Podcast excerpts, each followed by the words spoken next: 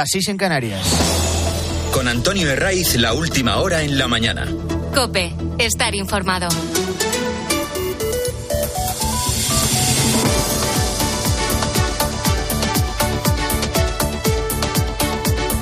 Muy buenos días, bienvenidos a la mañana del fin de semana de Cope. Estamos ya en el último sábado del mes de febrero, que este año viene con un día más. El viernes cambiamos la hoja al calendario. Y por delante, por delante, hoy tenemos una jornada invernal, con un enero más que suave, con un febrero en el que durante muchos días hemos tenido tiempo primaveral. Pues a más de uno se le ha olvidado lo esencial que estamos en invierno y hoy se van a encargar de recordárnoslo primero la nieve, que se espera en la Sierra de la Comunidad de Madrid, en zonas del Principado de Asturias, Castilla y León, Aragón.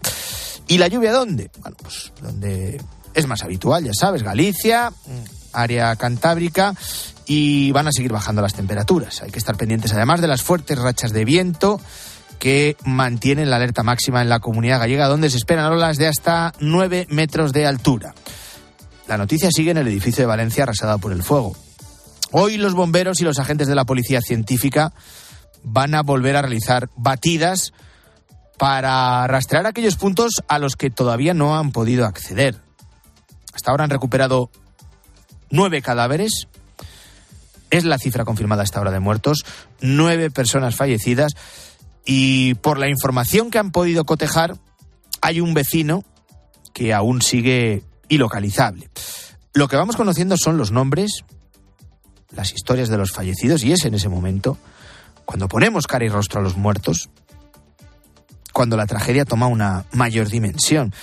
Y entre los cadáveres recuperados están los de Marta y Ramón, junto a su hijo de poco más de dos años y una bebé de apenas días. No pudieron abandonar el edificio y su agónico final lo vivieron también a tiempo real tanto los servicios de emergencia como los familiares con los que hablaron por teléfono desde el interior del baño, que es donde se habían refugiado con sus hijos. Uno de ellos acudía a la guardería San Pau, de Valencia. Allí todos están en estado de shock, porque los cuerpos de este matrimonio y de sus hijos fueron los primeros que se localizaron con la ayuda de un dron de los bomberos. Viendo cómo ha quedado el edificio, solo con el esqueleto en pie, con esa mole ennegrecida, con un gran amasijo de hierros en el interior, es fácil deducir que la tragedia podría haber sido incluso mayor. Hay varios factores que lo evitaron. Primero, la rápida actuación de los bomberos. Llegaron a los pocos minutos de iniciarse el fuego tras una primera llamada de una vecina del edificio de enfrente y trabajaron en condiciones muy duras debido a la rápida propagación de las llamas. De hecho, varios bomberos resultaron heridos y dos siguen a esta hora hospitalizados, aunque su vida no corre peligro. También influyó la hora en la que se originaron las llamas, poquito antes de las cinco y media de la tarde. Un siniestro de este tipo, desatado por la noche, habría tenido consecuencias mucho más graves. Esto es fácil de imaginar. Gente mayor, con el sueño profundo, y luego a determinadas horas que la respuesta no es la misma, que se te pilla en plena actividad. A las cinco y media de la tarde, muchos vecinos aún no habían vuelto a casa, seguían con su jornada de trabajo, con las extraescolares de los más pequeños, en fin, con todo tipo de situaciones. Y luego hay una persona que también ha impedido que la tragedia fuera mayor. Muchos ya le ven como un héroe. Y lo que está claro es que conocía como nadie todos los rincones de la finca. Sabía buena parte de la vida de sus vecinos y, por tanto, podía intuir quién estaba en casa y quién no. Ese es el conserje del edificio. Se llama Julián. Y ha hablado con Pilar Cirneros en, en la tarde de COPE. Lo ha hecho justo junto al inmueble arrasado por las llamas. Julián le ha contado a Pilar Cisneros que fue consciente muy pronto de lo que, de lo que se estaba preparando allí. No se lo pensó. Subió a la séptima planta, donde se originó el fuego, y comenzó a llamar a todas las eh, puertas en las que sabía que había gente. Fue más directo hacia aquellas viviendas donde había personas mayores, algunas con problemas de movilidad. De hecho, acompañó algunas de ellas eh, a la calle. Una vez ya afuera, viendo la peligrosidad que tenía volver al interior del edificio, los bomberos no dejaron subir de nuevo ya Julián. Me dediqué a bajar gente para abajo y los bomberos vinieron enseguida, pero fue todo muy rápido. El fuego corrió mucho, mucho, mucho corrió. Llegó un momento que había tanto humo, tanto humo, había gente que se ha quedado, por desgracia, se ha quedado dentro. Los bomberos llegó un momento que no me dejaron subir. Y me dijeron los bomberos que me quedara en el patio de la entrada por si ellos necesitaban algo, me lo pedían. Lo primero fui a por los mayores. Estuvimos llamando a, a los vecinos a ver quién, quién localizamos, a quién no. Y gracias a Julián, y gracias a la actuación de los bomberos, hoy podemos contar también historias de vida. Es el caso de Sara y de Amar. Llevaban cerca de un año viviendo en ese edificio, lo hacían en alquiler, en régimen de alquiler, y estaban en casa cuando se inició el fuego. Las llamas avanzaron con tanta rapidez por la fachada que sin poder escapar por las escaleras quedaron cercados. Lo primero que hicieron fue refugiarse en la terraza. Pero claro, mm, alrededor de ese balcón también estaban las llamas. Ellos llamaron a los servicios de emergencia, les hacían señales. Se les veía con gorros en la cabeza intentando llamar la atención con sus brazos. Seguro que has visto las imágenes. Las televisiones y los vecinos de edificios contiguos les grabaron con, con sus móviles y estuvieron así cerca de una hora. Los bomberos habían desplegado su escalera, en concreto, más que una escalera, una cesta elevada, pero no podían aproximarla tampoco. Porque en ese entorno de la terraza donde se resguardaban tanto Sara como Amar, había temperaturas que superaban los 800 grados, hasta el punto tuvieron que refrescar con agua la terraza, los aledaños, eh, los bomberos rompieron los cristales y pudieron rescatar a esta pareja en torno a las 8 de la tarde. Un momento muy estresante y lo único que pasaba es que, que no queríamos morir quemados. Fueron dos horas y media en nuestra terraza, pero que ahora estamos vivos es lo que importa y estamos muy felices. Todos los equipos de, de los bomberos que fueron impecables, increíbles, no arriesgaron sus vidas para nos ayudar. Y como Sara y como Amar, todos los que han salvado la vida. Es eso a lo que se agarran. Están vivos, aunque lo han perdido todo. Y no solo su casa, también gran parte de su memoria, de su historia. Porque lo que tenían en su interior fue pasto de las llamas. Y aquí cada uno puede imaginar lo que, lo que perdería en una situación así. Lo que tiene dentro de su casa. Algunos objetos de valor, otros con un valor más sentimental, todo. Todo se va al garete. Y luego hay vecinos que se han salvado de milagro. En el caso de Belén, estaba pasando unos días en, en su segunda vivienda en Denia. Ha contado a Cope que tenía cámaras en el interior de su casa y que vio en directo cómo el fuego entraba en el interior. Llegó un momento en el que la imagen se fundió a negro porque las cámaras dejaron de funcionar, lógicamente. Ella se trasladó enseguida a Valencia y allí encontró, se encontró con las historias de sus vecinos. Quiero intentar localizar a un bombero que gracias a él se salvaron mis vecinos, que él es, él es tetrapléjico y no se puede mover. Bueno, ha vuelto a ser una noche complicada. Eh, con todos eh, los realojados en distintos puntos, más de un centenar de vecinos lo han hecho en hoteles de la ciudad, otros en casas de familiares, mientras que el ayuntamiento prepara 131 viviendas de obra nueva para que cuanto antes puedan entrar a vivir. Es el compromiso que ha anunciado la alcaldesa de Valencia, María José Catalá que los afectados y los realojados puedan tener una solución los próximos meses en un edificio de viviendas que compró recientemente el Ayuntamiento de Valencia. Son 131 viviendas que en este momento eh, disponen de luz, agua y de electrodomésticos y que están siendo preparadas y equipadas con todo lo que se precise. Nos queda el capítulo de la investigación del origen del incendio, de su rápida propagación y aquí hay que esperar a lo que determine el informe de la policía científica, de todos los técnicos que van a investigar este fuego para aclarar mmm, cuál fue el elemento inflamable que propagó con extrema rapidez las llamas y también, por supuesto, el origen de ese incendio. Esto en cuanto a las novedades del fuego de Valencia y del caso Coldo, ¿qué? Bueno, pues las revelaciones del sumario del caso Coldo llevan a hablar ya del caso Ábalos. al margen de la presunción de inocencia, además de esperar a que la investigación avance, hay una cuestión que no deja de ser una evidencia. La primera es que el tal Coldo García Izaguirre ha sido una persona de total confianza de José Luis Ábalos. Ábalos asegura que le conoció a Coldo en Ferraz, en la sede del PSOE, cuando era secretario de organización. Allí le habría llevado el actual número 3, Santos Cerdán, porque es navarro como Coldo.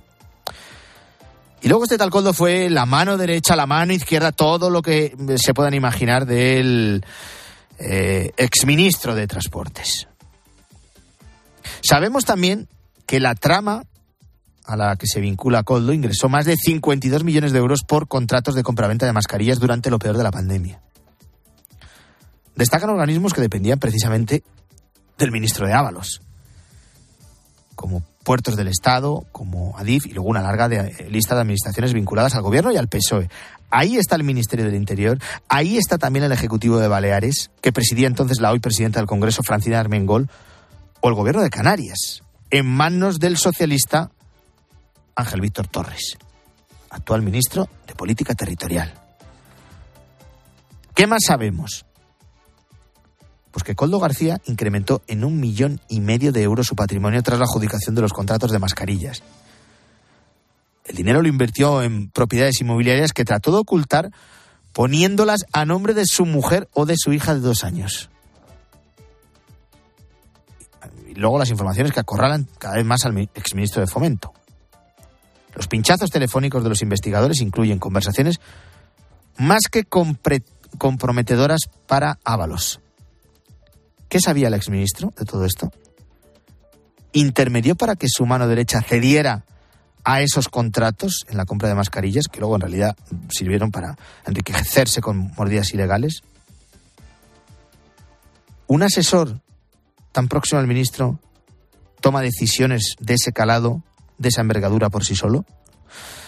Bueno, son respuestas que deberá determinar la investigación. De momento, la vicepresidenta del gobierno, la número dos del PSOE, que no es una cualquiera, le abre la puerta a Ábalos a que se marche. O incluso va más allá.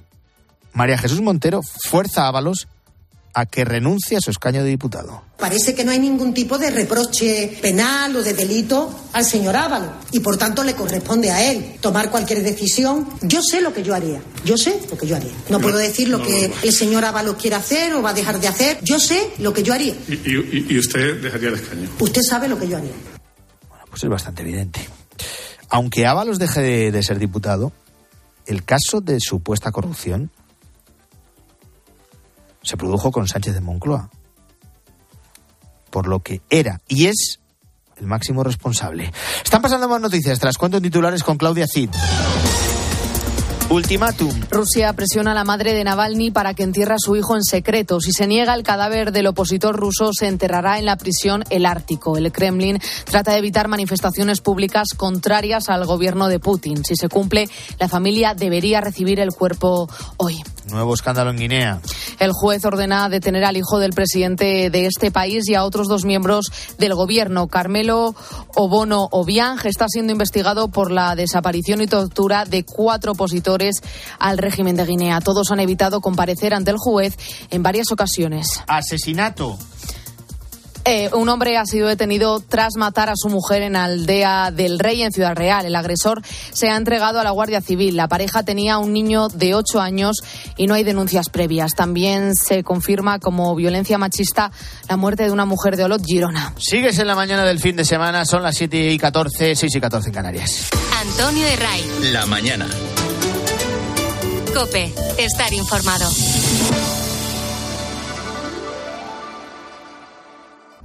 soy Ilia Topuria y lo voy a machacar en el primer asalto. Es el hombre del momento. La derrota no está en mi vocabulario. Y ha hecho historia.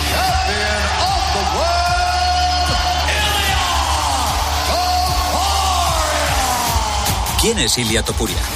¿Por qué su fama va más allá de lo deportivo? Si hubiera una revolución en el mundo, ¿qué lugar del mundo defendería? Mi casa, y mi casa está en España. Este miércoles, Ilia Topuria, el primer español campeón del mundo de la UFC en peso pluma, elige el partidazo de Cope para celebrar su título. Y nos recibe en su casa, en directo desde el Teatro Principal de Alicante, Juanma Castaño entrevista a Ilia Topuria. ¿Cuál ha sido la mejor de todas las entrevistas que te han hecho? Dilo con la mano en el corazón.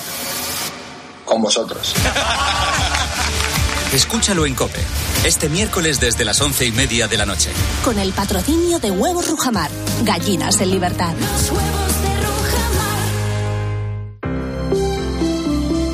Buenos días. El número premiado en el sorteo del cuponazo celebrado ayer ha sido 30.839 30839. Serie 130 130. Puedes consultar el resto de los números premiados en juegos11.es. Hoy tienes una nueva oportunidad con el sueldazo del fin de semana. Disfruta del día. Y ya sabes, a todos los que jugáis a la 11, bien jugado. Estoy buscando unos neumáticos casual, con un look de entretiempo y tal, para la playa, la nieve, la lluvia, vamos, para todo el año. Si lo que quieres es algo que agarre con todo, los neumáticos cuatro estaciones son tendencia. Aprovecha el 2x1 de Peugeot Service con las mejores marcas y triunfa en cualquier pasarela. Esto, carretera. Condiciones en peugeot.es. Hola, sigo en el trabajo. Oye, pásate tú por el corte inglés y haz la compra en el súper. Ahora tienen la segunda unidad a mitad de precio en miles de productos, como el pack de cuatro de Activia Frutas para el desayuno, o una terrina de fresas de, de 500 gramos, que están buenísimas. Aprovecha que un 50% es mucho descuento. Supercor, Hipercor y Supermercado El Corte Inglés. ¿Qué necesitas hoy? En tienda, web y app. Antonio de Ray. La mañana. Cope, estar informado. Seguimos conociendo nuevos detalles del incendio que ha arrasado por completo en Valencia, en el barrio de Campanar, ese bloque de viviendas que hasta ahora solo son ruinas. Ha dejado nueve muertos, hay una persona que no ha sido todavía localizada, dos bomberos heridos leves y alrededor de 400 personas que se han quedado sin casa en esas 138 viviendas. Es el mayor incendio en la historia de la ciudad valenciana. Aún no se conocen las causas exactas que provocaron que eh, ese incendio se propagara tan rápido, ni tampoco el, el, origen. De hecho, los bomberos, junto a la policía científica, va a retomar hoy de nuevo la investigación. Mientras tanto, los expertos apuntan a dos factores que pudieron generar la tragedia: el fuerte viento y el material colocado en la fachada del edificio. En este sentido, no hay nada claro. En principio se habló del poliuretano que podía tener el revestimiento de la fachada. Eh, la industria que trabaja este material descarta que fuera utilizado en esa eh, fachada. Eh, se habla también, se ha nombrado en las últimas horas, la lana de roca, que es otro material de construcción, pero que no sería tan inflamable. En todo caso, el poliuretano, el polietileno ya no se utilizan para este tipo de revestimientos, lo recogió el Código Técnico de Edificación de 2006 y sus distintas revisiones, pero este edificio fue construido en 2005, por lo que se acogía la licencia anterior. Hay bastantes dudas. De todas maneras, Marina Sender, que es presidenta del Colegio Territorial de Arquitectos de Valencia, cree que no hay que apresurarse y que hay que esperar a conocer los detalles de la investigación es que todo es inflamable. Lo que pasa que, que hoy en día en el mercado pues tienes que cumplir unos tiempos de resistencia a fuego, eh, que en este caso, si el, el, material estaba dentro del panel sándwich, el comportamiento que tiene que cumplir es exactamente todo el panel sándwich, no solamente el material. Ya digo que yo creo que se está hablando mucho, pero es un poquito aventurado. Es precipitado todavía para determinar por qué se propagó el incendio de forma tan rápida. Lo que es evidente es que hay un elemento inflamable en la fachada que facilitó precisamente la propagación del fuego. Eh, lo que es evidente es que aquí ha habido un material que prende con más facilidad. A pesar de esto, cuando se colocó eh, el revestimiento de fachada cumplía con todas las directrices normativas, seguro, eh, que quizás hoy en día ese material ahora no se colocaría. Pues hay que esperar la investigación de los profesionales para concluir y conocer exactamente el origen del fuego y por qué devoró en apenas dos horas el edificio por completo. En total, 138 viviendas. Más de 400 personas que lo han perdido todo. La última actualización es que la Brigada Científica de la Policía Nacional ha determinado que son nueve el número localizado de cadáveres en el interior del bloque, lo que implica que, en principio, hay una persona que todavía continúa sin poder ser localizada. Pascual Claramonte. Esas son finalmente las cifras que marcan el balance. Se ha procedido al levantamiento de cadáveres y hoy está previsto que se realice la autopsia. Será en el Instituto de Medicina Legal del Anatómico Forense de Valencia. ¿Qué es lo que queda en la zona del incendio? El cordón policial, que por supuesto se mantiene, y también un reguero de cristales, restos de aluminio de la fachada, que invaden algunas de las zonas. Los pisas casi literalmente sin querer. Goteo constante de vecinos de la zona que se han acercado en las últimas horas. Común denominador, el móvil en la mano para capturar una imagen que de sus mentes seguro no borrarán. Más de 100 desalojados han pasado su segunda noche en un hotel. Para esta mañana un minuto de silencio a las 12 del mediodía con todas las autoridades y seguro la presencia multitudinaria de los vecinos de una ciudad que están consternados por el que es ya el incendio más grave en la historia de Valencia. Los vecinos que han logrado salvar la vida pues acumulan una larga lista de agradecimientos a los bomberos por su rápida actuación y también a una persona que se ha convertido o lo han convertido ya en una especie de héroe. Se llama Julián, conocía los, los recovecos del edificio mejor que nadie, también a sus vecinos, sus vidas, sus rutinas, cuando entraban, cuando salían. Y eso le permitió a Julián, al conserje, avisar puerta por puerta y fundamentalmente deteniéndose en aquellas personas mayores con problemas de movilidad. Julián se le ha contado todo esto a Pilar Cisneros en la tarde de Cope. ¿A dónde subiste cuando viste que había...? Vi la planta 7 porque por los halógenos salía humo, pero luego era justo en el A8. Y entonces ya me dediqué a bajar gente para abajo y los bomberos vinieron enseguida, que se le llamó, vinieron enseguida. Pero fue todo muy rápido, el fuego corrió mucho, mucho, mucho corrió.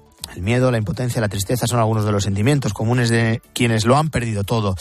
En COPE hemos hablado con expertos para conocer cómo influye psicológicamente una catástrofe como esta. Carmen Lavallen. Con las llamas se esfuma parte de la identidad de una persona. Jesús Linares es psicólogo de emergencias. Un acompañamiento posterior en los próximos días, semanas, para ayudarles a reorganizar la vida, a reorientar, a establecer objetivos a corto plazo sobre cuáles son sus necesidades más inmediatas, es, es muy importante para que puedan de alguna manera recuperar un poco sus rutinas. Tristeza, angustia, pesadillas, flashbacks del incendio, molestias gastrointestinales, dolores de cabeza, estallidos de furia o de rabia son reacciones normales en los supervivientes. Una escucha activa y empática es el primer paso, como nos cuenta Fernando Mora, jefe de psiquiatría del Hospital Madrileño Infanta Leonor. Permitir que la persona exprese las emociones, que narre lo que le ha sucedido de su propia vivencia y que hable de los sentimientos que ha experimentado. Además, es muy útil explicarle los síntomas que puede tener, como el nerviosismo, la preocupación o los problemas de sueño y darle unas indicaciones sobre cómo tiene que actuar cuando aparecen estos síntomas. Más que intentar sacar a la persona de su desesperación con palabras, recomiendan escuchar y ponerse a su disposición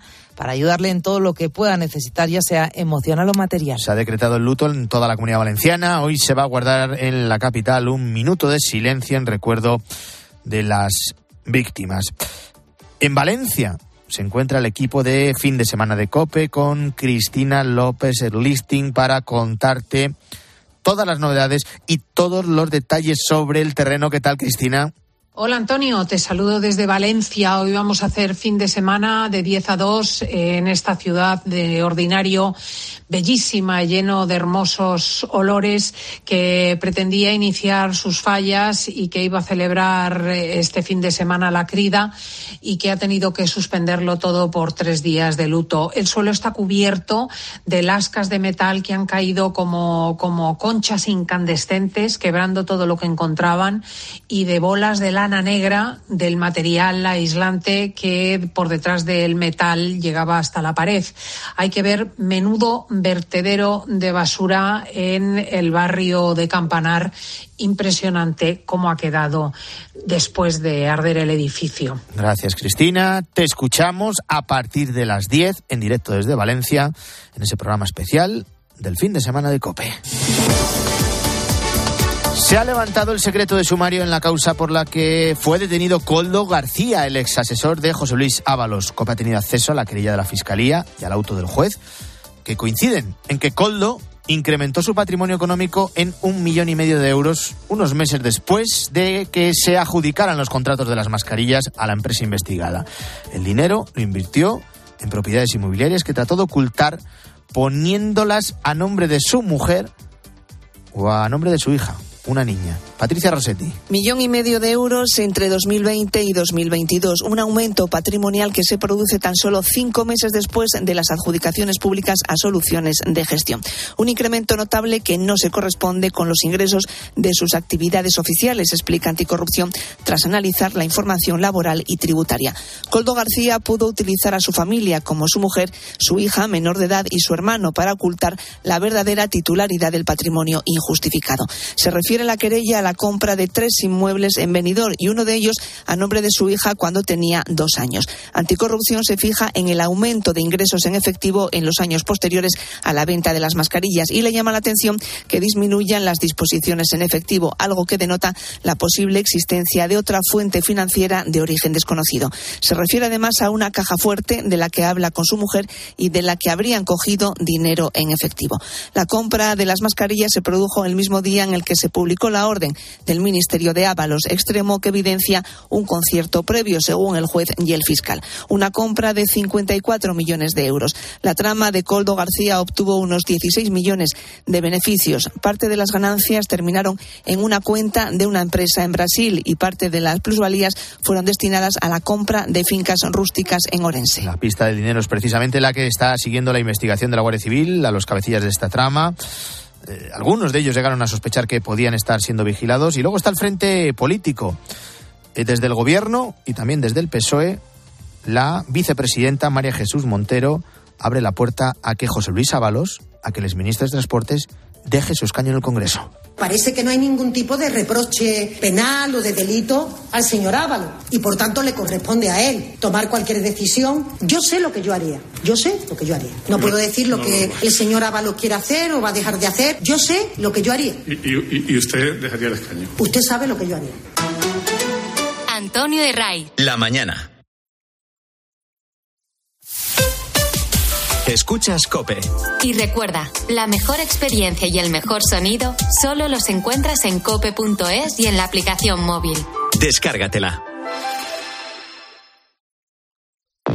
La relación se hace más intensa cuando no hay distancia. Acércate más, siente más. Cupra León. Ahora por 27.900 euros con 5 años de garantía y mantenimiento. PVP en Península y Baleares para unidades en stock financiando con Volkswagen Bank. También híbrido enchufable. Descubre más en cupraoficial.es. Si para ti abrir gas no tiene nada que ver con tu cocina, entonces te interesa el seguro de moto de línea directa, con el que, además de ahorrarte una pasta, tendrás cobertura de equipación técnica para casco, guantes y cazadora. Cámbiate y te bajamos el precio de tu seguro de moto sí o sí. Ven directo a lineadirecta.com o llama al 917-700-700. El valor de ser directo. Consulta condiciones. Mira qué tomates. Tomates rosa de la reina. ¡Qué pintaza! Pero si no son rojos, son rosas. Claro. ¿Has visto qué grandes? Para toda la familia. ¿Son nuevos? ¿Qué va? Son tomates antiguos. Buenísimos. Ya. ¿Y son de...? De Motril, Granada. Tomates rosa de la reina. De Hortícola Guadalfeo. Los especialistas en tomates. Comparte la sorpresa. Comparte el sabor. ¿En qué capítulo de tu vida estás ahora? ¿Quieres hacer una reforma o cambiar de coche? ¿Tus hijos ya necesitan un ordenador para cada uno? ¿O quizás alguno ya empieza la universidad? ¿Habéis encontrado el amor y buscáis un nidito? En Cofidis sabemos que dentro de una vida hay muchas vidas y por eso llevamos 30 años ayudándote a vivirlas todas. Cofidis, cuenta con nosotros. El precio Lidl es el mejor precio. Disfruta ahora de un 3x2 en nuestras baguettes. La unidad te sale a 0,35 y en formato ahorro 12 hamburguesas mixtas por 5,89. Ahorras un 20%. No aplicable en Canarias. Líder, marca la diferencia. Mirad chicos, os presento. Este es mi tío Ángel. Bueno, su tío, su tío. Soy como su padre en realidad. No tío, eres mi tío. Pero soy como tu padre. A ver, si te he querido como un padre. Soy más que tu tío. Soy como tu padre. Sí, sí, tu padre. Vamos, tu padre. Bueno, pues eres mi padre. Por 17 millones de euros uno se hace padre de quien sea. Ya está a la venta el cupón del Extra Día del Padre de la ONCE. El 19 de marzo, 17 millones de euros. Extra Día del Padre de la ONCE. Ahora cualquiera quiere ser padre. A todos los que jugáis a la 11, bien jugado. Juega responsablemente y solo si eres mayor de edad. Los goles de tu equipo solo se viven así en tiempo de juego. Vamos a ver si aparece el Atlético Aviación.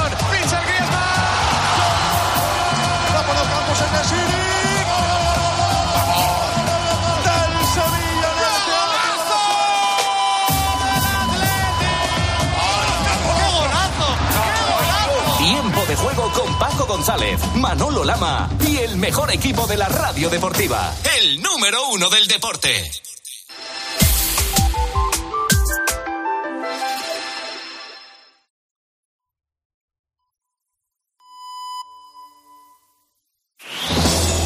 Con Antonio Herraiz, la última hora en la mañana. Cope, estar informado.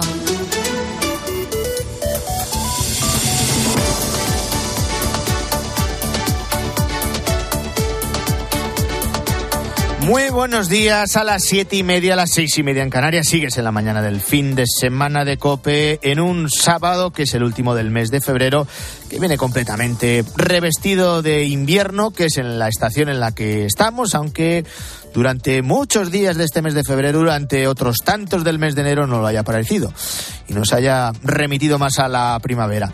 Va a nevar, sí, va a nevar en puntos de la Comunidad de Madrid, en la Sierra, va a nevar también en puntos de Castilla y León, de Aragón, de las provincias de Zaragoza y de Huesca, también en el Principado de Asturias. Y luego las lluvias que se van a centrar y van a ser especialmente intensas en Galicia y en eh, puntos del área cantábrica. Cuidado con el fuerte viento, con las rachas que van a soplar en la comunidad gallega y que les mantienen en alerta máxima. ¿Por dónde pasa lo último? Pues lógicamente por el incendio de Valencia que mantiene en vilo a toda España y cuyas imágenes han dado ya la vuelta al mundo.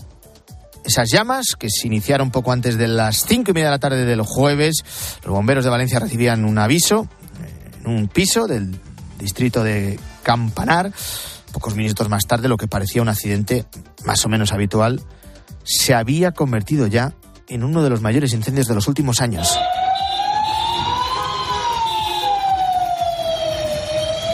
El material aislante altamente inflamable de la fachada y un fuerte viento racheado propagaron las llamas rápidamente por todo el complejo de viviendas, formado por dos edificios de 14 y 10 plantas. Un trágico incidente que de momento ha dejado eh, nueve muertos, que hay una persona todavía desaparecida o que al menos no ha podido ser localizada. Y dos heridos leves, que son dos bomberos, que permanecen ingresados en el hospital. Su vida no corre peligro. Miguel y Laura vivían en el segundo bloque y pudieron escapar poco antes de que el fuego alcanzara su piso. Fui a cerrar las ventanas de la habitación y del comedor, cogí la chaqueta y me fui y cerré todo. Y entonces cuando abrí la puerta de casa ya vi que había un poquito de humo y salí por patas y a los dos minutos mi terraza, mi césped estaba incendiado. En el, en el último del segundo bloque, era el último. Claro, entonces fue el primero en prenderse. Y me llamó 20, me llamó que se quema, que se quema el edificio. Cuestión de qué minutos. Se quema un piso, tres minutos se queman siete más. No hemos podido dormir nada, el teléfono sonando. En apenas unas horas desaparecieron 138 viviendas con los recuerdos de más de 400 vecinos en su interior. Tenemos vecinos que no sabemos nada. No sé, no tengo ni DNI, no tengo tarjeta del banco, no tengo nada. Mi cartera estaba dentro, las llaves del coche, todo. Mi, mi coche estaba en mi garaje de mi finca, no, no tengo nada. No sé qué es lo más básico, no sé qué es lo primero que tengo que hacer, no sé. No tengo nada. Somos unos afortunados. O sea, hay gente que está llamando a sus hijos y no les cogen el teléfono. Con eso ya es suficiente. Entre todas esas historias, además de conocer los nombres, los apellidos de las nueve víctimas, ¿cómo fue ese último instante de angustia?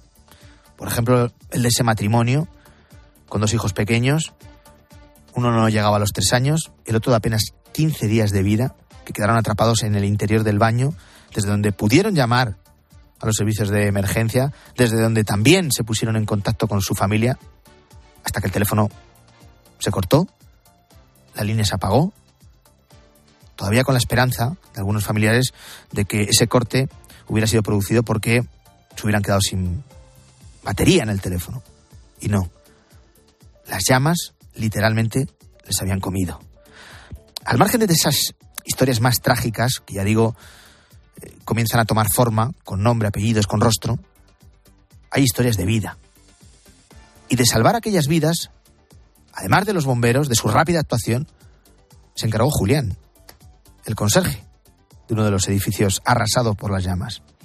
Cuando se percató del humo, su primera reacción fue subir a ese punto, entre la séptima y la octava planta, donde comenzó el foco del incendio, para avisar a los vecinos y asegurarse de que salían sanos y salvos. Yo estaba abajo, subí porque había mucho humo y, el fuego lo abrazó todo todo el edificio muy rápidamente. Y entonces ya me dediqué a bajar gente para abajo y los bomberos vinieron enseguida, pero fue todo muy rápido. El fuego corrió mucho, mucho, mucho corrió. Entonces lo contaba a Pilar Cisneros en la tarde de COPE, en una entrevista que puedes volver a ver en nuestra web en cope.es. Cuando llegaron los bomberos, él ya había llamado unas cuantas puertas, él ya había sacado a algunos vecinos, algunos con movilidad más que reducida, pero en ese momento ya, viendo la peligrosidad que había tomado el incendio, le impidieron subir. En cambio, esos minutos que él había empleado en llamar puerta por puerta fueron suficientes para salvar muchas vidas. Fue, fue, bajando, pero llegó un momento que había tanto humo, tanto humo, que no había gente que se ha quedado, por desgracia, se ha quedado dentro. Y me dijeron los bomberos que me quedara en el patio de la entrada, por si ellos necesitaban algo, me lo pedían. Bueno, el valor de Julián le ha convertido en el auténtico héroe de esta tragedia para sus vecinos.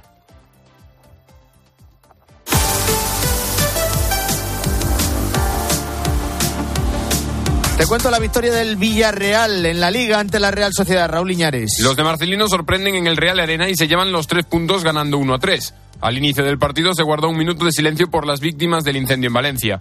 Por este motivo se ha suspendido el Granada-Valencia que estaba previsto para mañana a las 2 de la tarde. También el Levante-Andorra. Sí se jugarán el resto de partidos de la jornada. El primero a las 4 y cuarto, el Barcelona recibe al Getafe Montjuic y Xavi sigue confiando en ganar la Liga. Es así, es el Barça, estamos obligados a cosechar éxitos, a ganar partidos y sí, y si queremos competir, eh, optar todavía al título de liga, mañana tienen que ser tres puntos. Ya hemos fallado eh, suficiente, no podemos fallar más. Después se jugarán el Deportivo Alavés Mallorca a las seis y media y el Almería Atlético de Madrid a las nueve. Y la selección femenina ya está en los Juegos Olímpicos. Ha ganado a Países Bajos 3 a 0 para sacar su billete a la final de la Nations League y de paso a París. Podrá seguir la jornada de liga y todas las novedades del deporte en tiempo de juego a partir de la una de la tarde.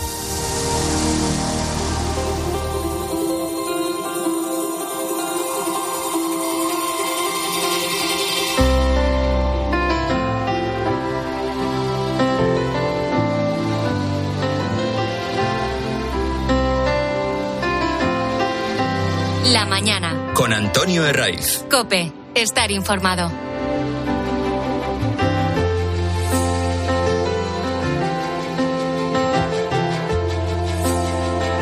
Estamos a 24 de febrero, es el último sábado del mes, y justo hoy se cumplen dos años de la invasión de Ucrania por parte del ejército ruso. Y en la mañana del fin de semana de COPE vamos a abordar diferentes aspectos que siguen más que abiertos.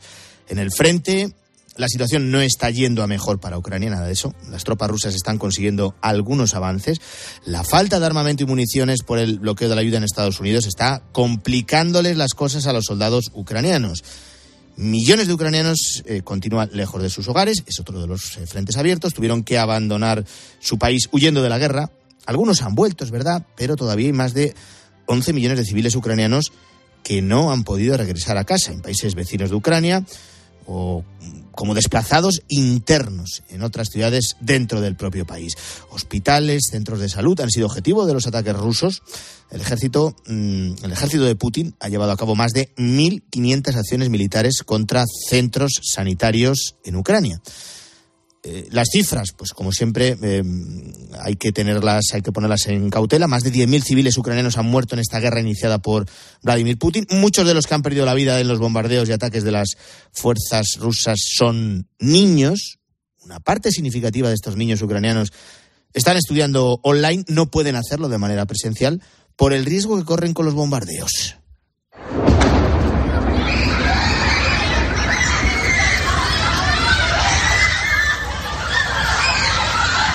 Otros van a clase de manera presencial en colegios, en refugios subterráneos o en el metro, en algunas eh, ciudades ucranianas. Más de 3.800 escuelas ucranianas han resultado dañadas o destruidas por los ataques. Precisamente nos vamos a centrar en, los niños que eh, habitualmente en cualquier guerra, en cualquier conflicto, son sin duda alguna los más vulnerables y por eso voy a saludar a Bruno eh, Vicudo Pérez, que es especialista en aguas, saneamiento e higiene de UNICEF. Bruno, ¿qué tal? Muy buenos días. Buenos días, un gusto en saludarte. Igualmente. Eh, ¿Dónde te pillamos exactamente, Bruno? Mira, yo estoy basado en la ciudad de Kiev, en, en la capital de Ucrania. Ver, Estábamos hablando, dábamos algunas cifras eh, de cómo está afectando eh, esta guerra a los niños. ¿Cuál es la situación humanitaria en Ucrania dos años después del inicio de la invasión rusa? Bueno, mira, en realidad la guerra en Ucrania ya lleva 10 años. Eh, eh, eh, empezó en el 2014, estaba básicamente confinada al este del país, pero lo que lo que la prensa usualmente cono- eh, conoce como el- la guerra es, lo que empezó en el en el febrero de 2022, que la- lo se conoce como la invasión a gran escala, ¿no? Que, que cubre hoy por hoy todo el país. Para los niños es, es duro, especialmente duro. Desde febrero del, del 2022, como te comentaba, ya llevamos registrados por lo menos 1.800 niños que han sido muertos o, o heridos gravemente durante los ataques. Incluso este año ya tenemos más de más de 12 muertos eh, registrados, niños, dos de ellos menores de bebitos, menores de menores de un año. Y para el, para un niño eh, estar inmerso, inmerso en una guerra así implica que no pueden gozar de una infancia normal, ¿no? Muchos eh, de primera mano han visto la destrucción de su hogar, la violencia, han perdido miembros de su familia, han visto su familia separarse, eh, madres han, han abandonado el país, padres han, han, han ido a pelear. Y mismo ellos se han convertido a veces en, en desplazados o, o refugiados, como, como mencionabas tú en, Mm, eh, al ujú. principio, ¿no? Eh, lógicamente la guerra también ha afectado el acceso a servicios básicos como educación, salud, agua potable. Por la educación te iba a preguntar, Bruno, eh, eh, ¿cuántos niños ucranianos están viéndose obligados a continuar eh, con su educación vía online? Y los que lo hacen de manera presencial, eh, ¿cómo lo consiguen? Mira, al día de hoy tenemos unos 4 millones de niños en edad escolar en, en Ucrania. Y el 50% de ellos aproximadamente en las zonas que están más lejos del conflicto, hablamos del centro del país y del, y del oeste del país, son los que tienen educación presencial. Del restante, de la, mitad restante, el 25% eh, tiene educación en línea y el 25% y el otro 25% tienen lo que se llama un régimen mixto, que es algo así como una rotación, digamos, de educación presencial en las mañanas y en línea por las tardes o, o viceversa. Y esto es así porque las escuelas no pueden tener en clase más niños de lo que puede contener su refugio antiaéreo. Estas son regulaciones nacionales. Y como usualmente los, los refugios antiaéreos no son tan espaciosos, entonces tienen que limitar el número de niños que tienen en, en un momento dado, ¿no? Eh, para los que tienen educación presencial, las clases son relativamente normales, con la salvedad de que al haber una, una alarma de ataque aéreo, tienen que correr rápidamente a los refugios subterráneos para, para refugiarse. Eh, y bueno, como a veces los niños pasan muchas horas en estos refugios, algunos eh, los han acondicionado como salones de clase. Esto creo que tú lo mencionabas al principio, principalmente la ciudad de Kharkiv, que está en el noreste de, de Ucrania, han, han hecho eso, han acondicionado el metro eh, como con salones de clase. Entonces los niños van a clase bajo tierra, tienen clase bajo tierra y vuelven a su hogar bajo tierra todo el tiempo. Bueno, estamos en invierno, mm, eh, eh, Bruno, desde España lo vemos con eh, distancia porque, eh, sobre todo aquí, eh, este año el invierno no está siendo especialmente eh, crudo. Nada que ver con el invierno en, en Ucrania, sigue habiendo problemas de suministro eh, de electricidad y de agua a causa de los bombardeos. ¿Y esto cómo afecta a los niños? Bien, bien, bien. bien que lo menciones. El invierno es un momento crítico para la, para la población civil. Eh, la- los civiles están especialmente vulnerables. Y lo que hemos visto tanto en el invierno pasado como en este invierno es una intensificación de los ataques a la infraestructura relativa a servicios básicos, principalmente energía y calefacción. Eh, en Ucrania, por ejemplo, los sistemas de calefacción municipales son muy comunes por suerte este invierno y el invierno pasado no han sido los peores. En Ucrania el, el invierno puede bajar hasta los 20 o 30 bajo cero. Los servicios de agua potable, aunque no son un blanco tan frecuente, no están exentos de ser atacados. Eh, eh, por ejemplo, este martes pasado, eh, en el este, en, la ciudad de Kramatorsk, que, abastece a 70.000 personas, eh, fue atacada directamente. La planta fue parcialmente destruida y hasta, hasta el día de ayer están buscando operarios aún entre, entre los escombros, ¿no? Y bueno, hablamos de una ciudad grande que hoy por hoy no tiene agua potable ni, servicios básicos. ¿Cuántos niños han tenido que abandonar sus hogares a causa de, la guerra? Y no sé si se sabe cuántos menores no acompañados o huérfanos hay a causa de este conflicto bélico. Mira, los números exactos, exactos, no, no los sé. Lo, que te puedo decir es, lo siguiente. Eh, desde, el, desde el comienzo de la guerra hemos, hemos registrado unos 10 millones de ucranianos que han abandonado sus hogares. Eh, 10 millones más o menos es, para, para ponértelo en perspectiva, es, es la población de Portugal. ¿sí? Dos terceras partes de los que han abandonado eh, sus casas han abandonado el país, son refugiados. Y el, ter y el tercio restante se movió, son desplazados internos, o sea, se movieron de la zona este, más, más conflictiva, hacia el centro y hacia el oeste del país. De esos 10 millones, unos 85-90% son mujeres y niños. ¿sí? Respecto a los huérfanos, bueno, nosotros no monitoreamos este momento de momentos de información, trabajamos con el gobierno y nos encargamos de que los, los que fueron afectados, los niños que fueron afectados, reciban el mejor paquete de ayuda que, que nos es posible darles, ¿no? Pero nuestra prioridad en este momento se enfoca en brindarle ayuda humanitaria, de, de, ayuda humanitaria de emergencia. Y en, las, en aquellos casos en los que las condiciones nos lo permiten, bueno, fomentamos la, recuperación. Sí trabajamos con organizaciones internacionales que se encargan de monitorear el tema de, lo, de los huérfanos y le damos apoyo en, lo que podemos, pero de momento no estamos con ese número. Bueno, pues esta es la realidad sobre el terreno. Hoy nos hemos querido fijar precisamente en ese colectivo más que vulnerable como son los niños dentro de esta guerra de la que hoy se cumplen dos años y por eso nos hemos querido situar en la capital de Ucrania, en Kiev, desde donde nos ha atendido Bruno Bicudo Pérez, especialista en agua, saneamiento e higiene de UNICEF, al que yo le agradezco mucho que haya estado en la mañana del fin de semana de COPE. Gracias y un fuerte abrazo. Por favor, a la orden. Un saludo. Síguenos en Twitter en arroba cope y en facebook.com barra cope. Quiero un auto que me mole. Nuestra oferta es enorme. Yo mi coche quiero tasar. Nadie le va a pagar más. Si en la huellas quieres buscar. El de Sevilla de Perlas me va. Te lo traemos de saldo está. 15 días para probar, mil kilómetros para rodar. Ocasión Plus. Solo los más rápidos disfrutarán de ofertas increíbles en el corte inglés. Y también los expertos en renovar su casa, con hasta un 60% de descuento en una selección de ropa de cama, baño y artículos de menaje de mesa y decoración marca el corte inglés. Así son las ofertas límite. Hasta el 29 de febrero en tienda web y app del corte inglés. Estoy buscando unos neumáticos casual, con un look de entretiempo y tal, para la playa, la nieve, la lluvia, vamos, para todo el año. Si lo que quieres es algo que agarre con todo, los neumáticos cuatro estaciones son tendencia. Aprovecha el 2x1 de Peugeot Service con las mejores marcas y triunfa en cualquier pasarela, esto carretera. Condiciones en peugeot.es.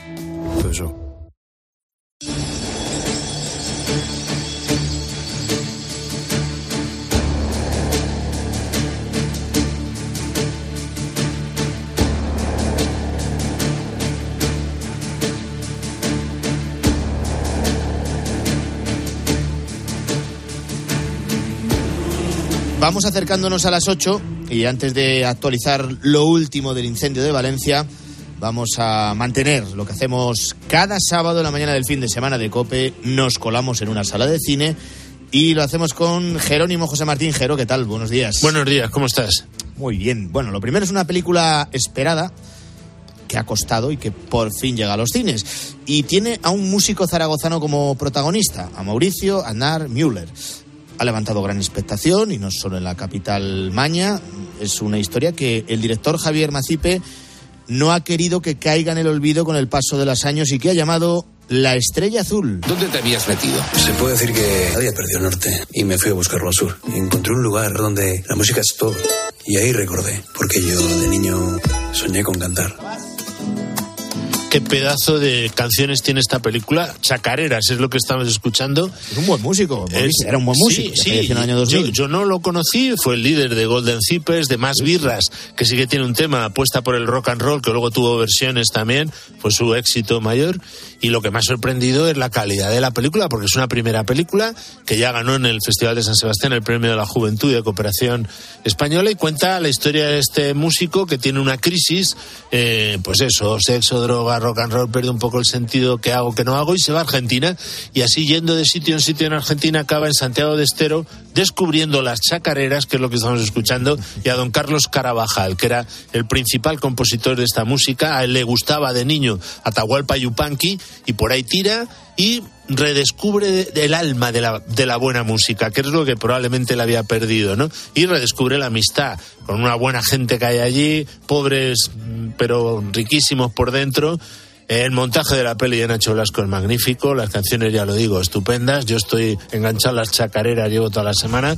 Y Javier Macipe, que es su primera película, había hecho un documental ya eh, y luego un corto nominado al Goya, Os Meninos do Río, y, y, y cortometraje, por cierto, para Caritas. O sea, que tiene un componente de, de, de solidaridad muy grande la peli. Me ha gustado. Ha la historia y la vida de Mauricio Aznar. Eh, pudo ser eh, muy famoso, pero directamente Jero es que no quiso. Claro, sí, sí, sí, sí. está- realidad. A mí me ha gustado un montón la peli, desde luego. Venga, lo siguiente es un drama, es una defensa de los cuidados paliativos frente a la eutanasia. Valiente defensa, claro que sí. Es Sun Coast. Suncoast se estrena directamente en Disney Plus. Eh, de hecho, se estrena en versión original subtitulada. Es una pena.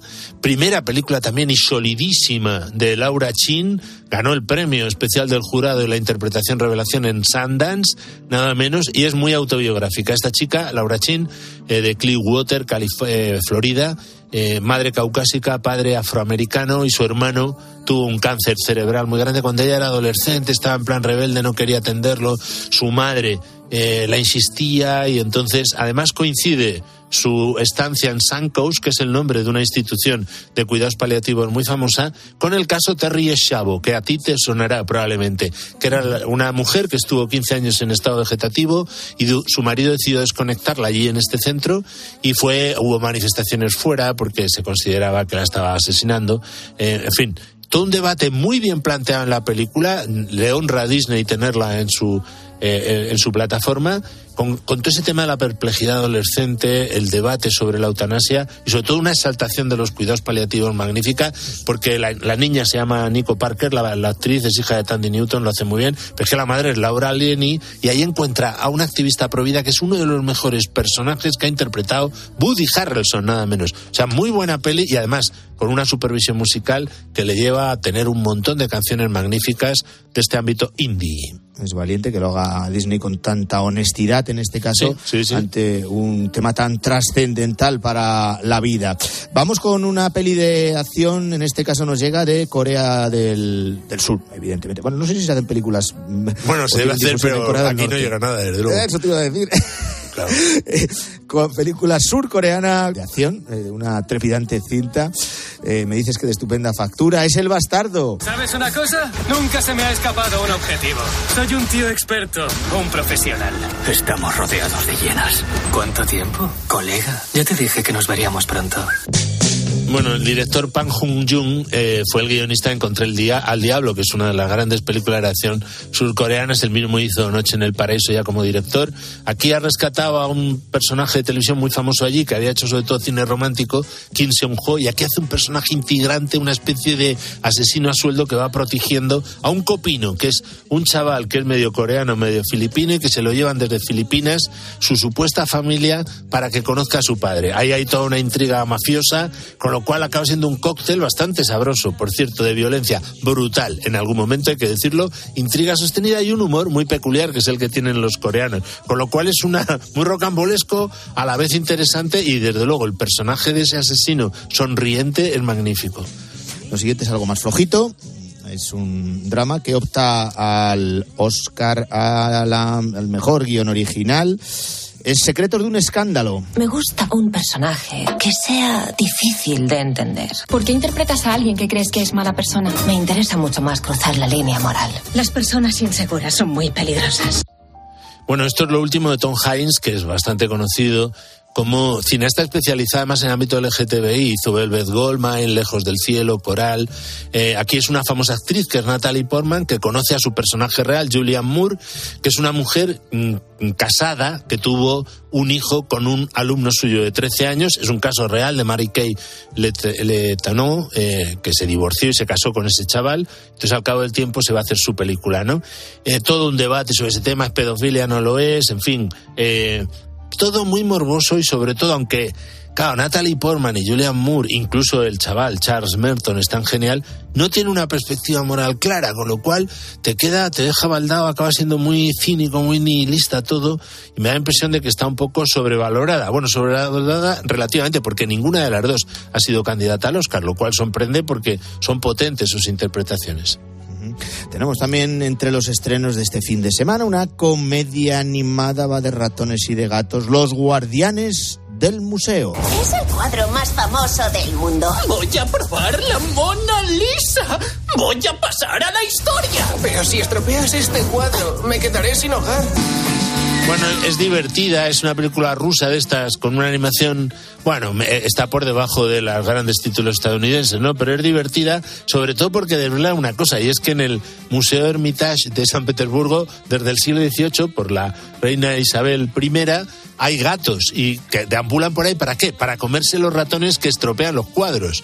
Y entonces está la historia de un ratón que quiere darle un lametón a la Mona Lisa, que no está allí, sino que va en una exposición itinerante, cosa que es bastante dudosa, por otro lado.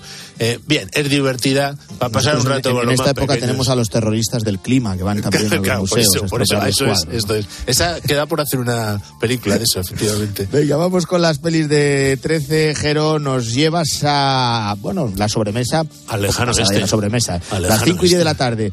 En una gran película como es Los Horizontes de Grandeza. Fíjate que banda sonora de Jerome Moros Que fue suene. candidata al Oscar.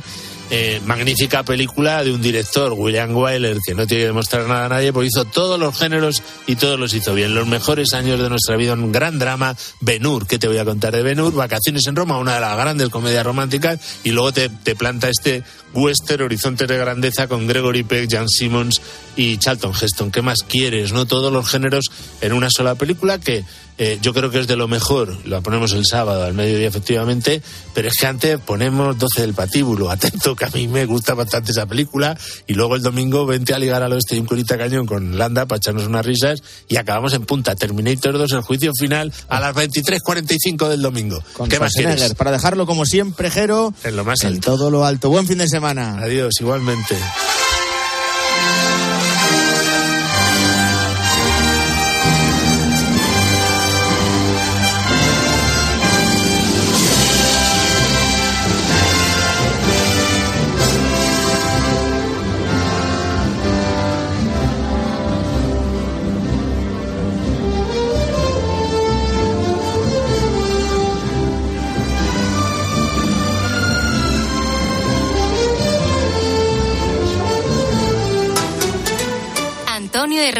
Mañana.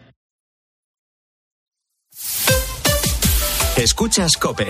Y recuerda, la mejor experiencia y el mejor sonido solo los encuentras en cope.es y en la aplicación móvil. Descárgatela. ¿Sabes cómo se dice optimismo en alemán? Optimismos. Fácil, ¿verdad? Pues así de fácil te lo pone Opel si eres empresario o autónomo. Descubre la tecnología alemana del futuro con los días pro empresa de Opel. Solo hasta el 29 de febrero condiciones excepcionales en toda la gama de turismos y comerciales. Ven a tu concesionario o entra ya en opel.es. ¿Le gusta nuestra tierra? Sí, sí, muchísimo. En el oeste opinamos que un hombre debe defenderse por sí mismo. ¿Usted pensará que estamos sin civilizar? Fino, cortés y limpito. Gregory Peck, No soy responsable de lo que piensen otros, por ser yo como soy. Charlton Heston, No es usted lo bastante bueno para ella. Gene Simmons, Yo elijo a mis amigos. Horizontes de Grandeza. El sábado a las seis y cuarto de la tarde en 13. Descubre los diseños exclusivos y los productos innovadores de las tiendas porcelanosa. Piezas de gran formato, griferías con sistemas de ahorro, cocinas de inducción invisibles. La casa de tus sueños está en porcelanosa. Y ahora, del 1 al 16 de marzo, aprovecha los días porcelanosa con descuentos muy especiales. Porcelanosa.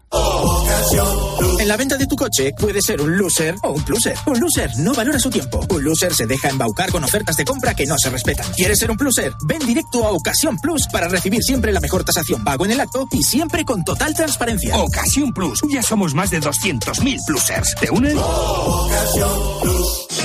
Con Avis y Viajes El Corte Inglés, tu fin de semana irá sobre ruedas.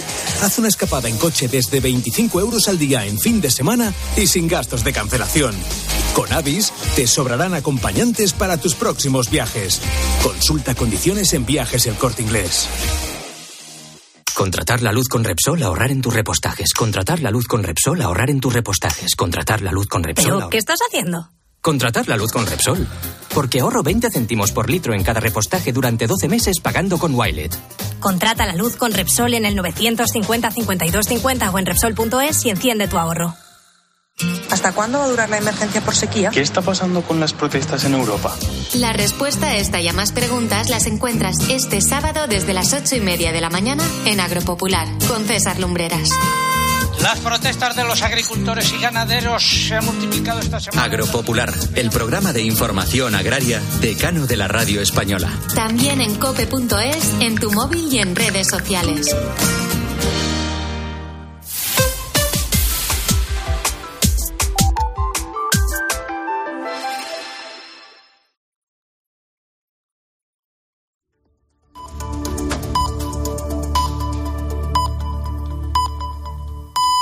Son las ocho.